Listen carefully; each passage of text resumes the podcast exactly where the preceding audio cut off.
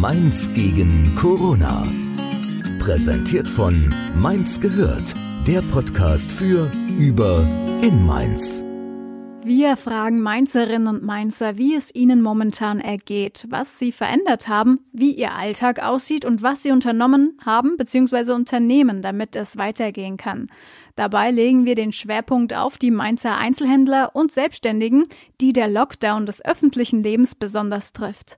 Genauso wie die Künstlerin Bianca Wagner, die unter anderem das Kir 1 in Ebersheim mitleitet. Mein Name ist Bianca Wagner. Ich bin freischaffende Künstlerin und Grafikerin und darüber hinaus noch Dozentin an einer Schule in Mainz und einer Volkshochschule. Mein Unternehmen ist sozusagen da, wo ich bin, aber hauptsächlich in äh, Hechtsheim und in Pretzenheim. Natürlich trifft mich die Krise sehr, sehr hart, weil die ganzen Schulen geschlossen wurden und ich von heute auf morgen komplett ohne Einnahmen war und bin. Es konnte mir auch niemand sagen, ob wir weiter bezahlt werden oder wohin ich mich wenden soll.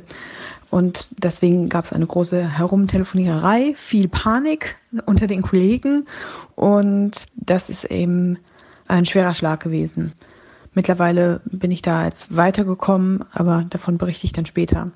Das Handeln der Stadt empfinde ich angemessen. wenn man natürlich vergleicht, wie es in anderen Ländern Europas vonstatten gegangen ist, sind wir ja noch recht gut dran. Also wir haben gute Maßnahmen ergriffen, um die Verbreitung zu verlangsamen. Ansonsten, also ich bin auch in der Partei tätig, äh, haben wir hier viel unternommen in unserem Stadtteil, dass wir die Leute vernetzen dass alte und eventuell angesteckte Personen ähm, trotzdem noch ihren Einkauf zum Beispiel erledigen können, und zwar durch Helfer zum Beispiel.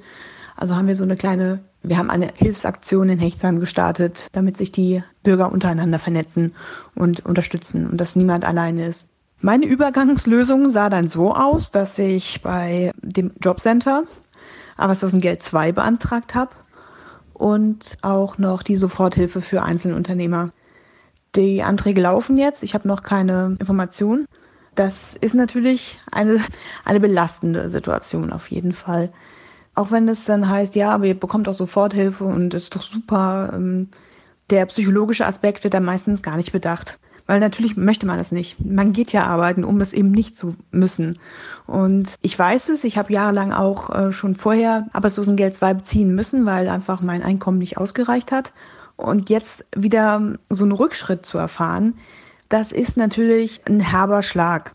Und äh, besonders in einem Bereich, wo der sowieso sehr labil ist, dann, wenn man sich so weit herausgearbeitet hat und dann wieder zurück muss, mm, ist es schon mental sehr belastend. Deswegen, ich weiß nicht, ob man das mitbekommen hat. Vielleicht ist es doch auch eher dann nur in unserem Sektor so, dass äh, viele dann auch sagen, hey, ist doch super, jetzt habt ihr so viel Zeit, jetzt könnt ihr euer Opus Magnum endlich vollbringen. Nee, ich glaube nicht.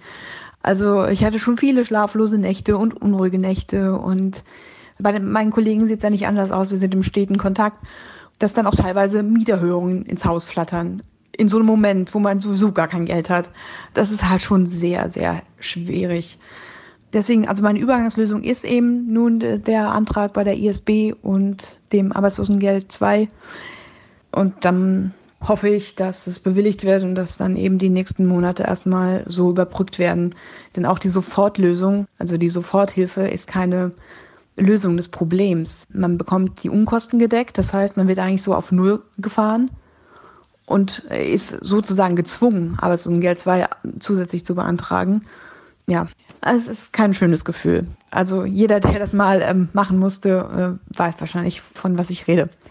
Was auch noch sehr schade war, ist, dass ein großes Herzensanliegen eigentlich in, im April zustande kommen sollte. Und zwar eine Ausstellung mit einem jetzt zum Glück nicht mehr krebskranken Jungen aus Rumänien. Mit dem habe ich über ja, fast zwei Jahre lang zusammen gemalt und wir wollten unsere Werke der Öffentlichkeit präsentieren.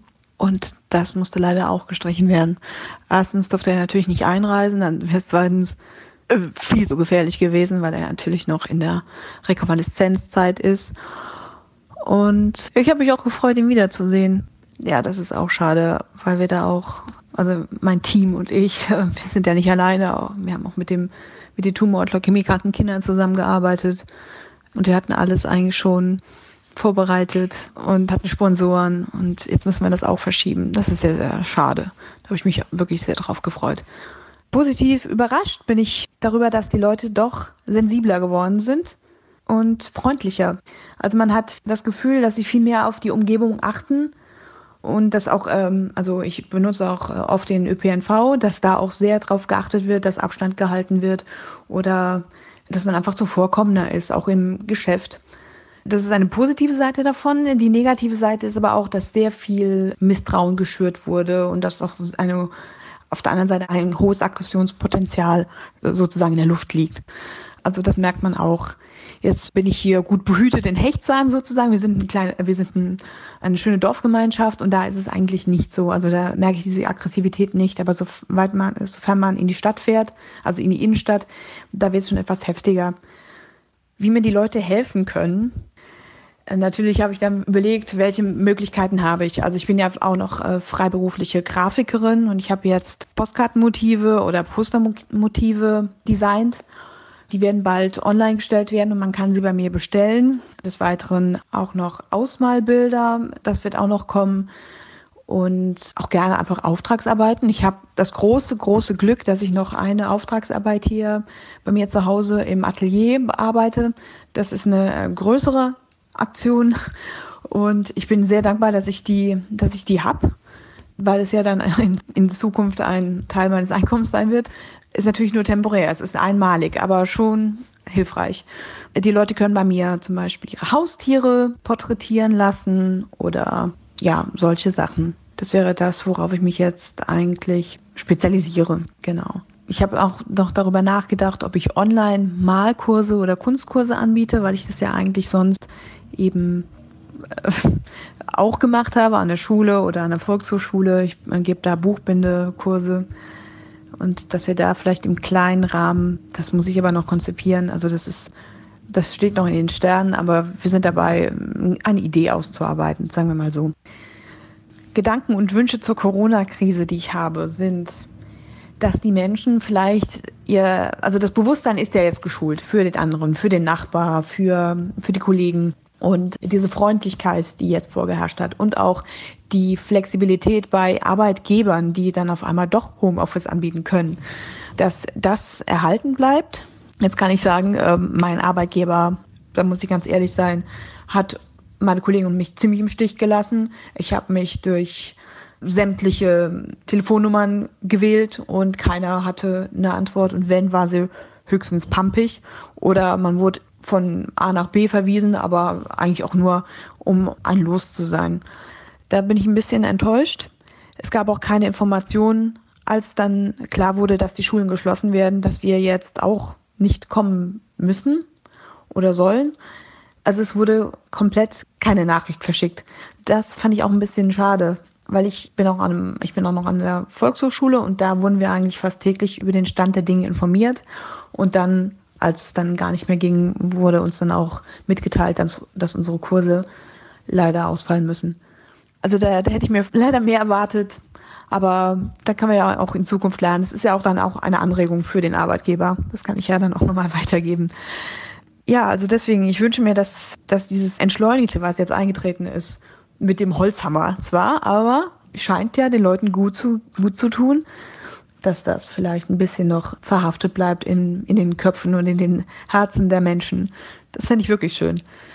Was ich mir auch noch wünsche von der Corona-Krise ist, dass viele Leute jetzt bewusster damit umgehen, wo sie einkaufen. Also gerade hier in Hechtsheim bemerkt man, dass wir hier eine große Bewegung in, dahingehend haben, dass man vor Ort einkauft. Also dass man äh, lokal schaut, wen kann ich unterstützen, Einzelhändler im Internet zum Beispiel, damit die erhalten bleiben oder Restaurants und so weiter. Und ich hoffe, dass das auch noch in den Köpfen der Leute bleibt nach der Krise, dass man zum Beispiel auch Grafiker vor Ort beschäftigt und nicht irgendwie nach einer billigen Lösung im Internet sucht, sondern wirklich mal schaut, welche kleinen Unternehmen gibt es denn hier vor Ort, die, die mich unterstützen können, weil ich bin mir ganz schön sicher, da kommen wir auch zusammen.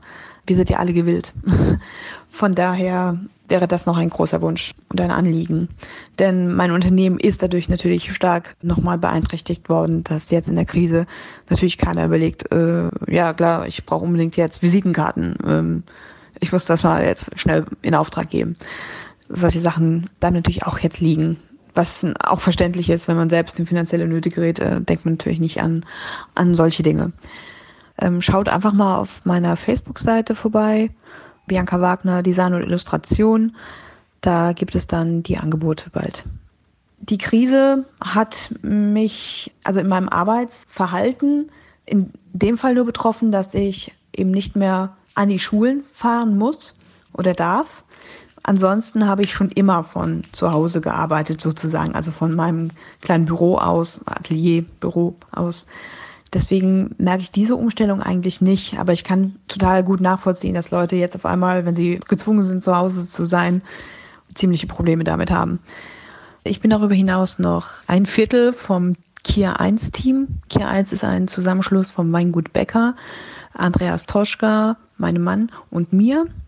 Und wir haben eine Stätte gegründet vor zwei Jahren, wo wir jungen Künstlern die Möglichkeit geben, aufzutreten.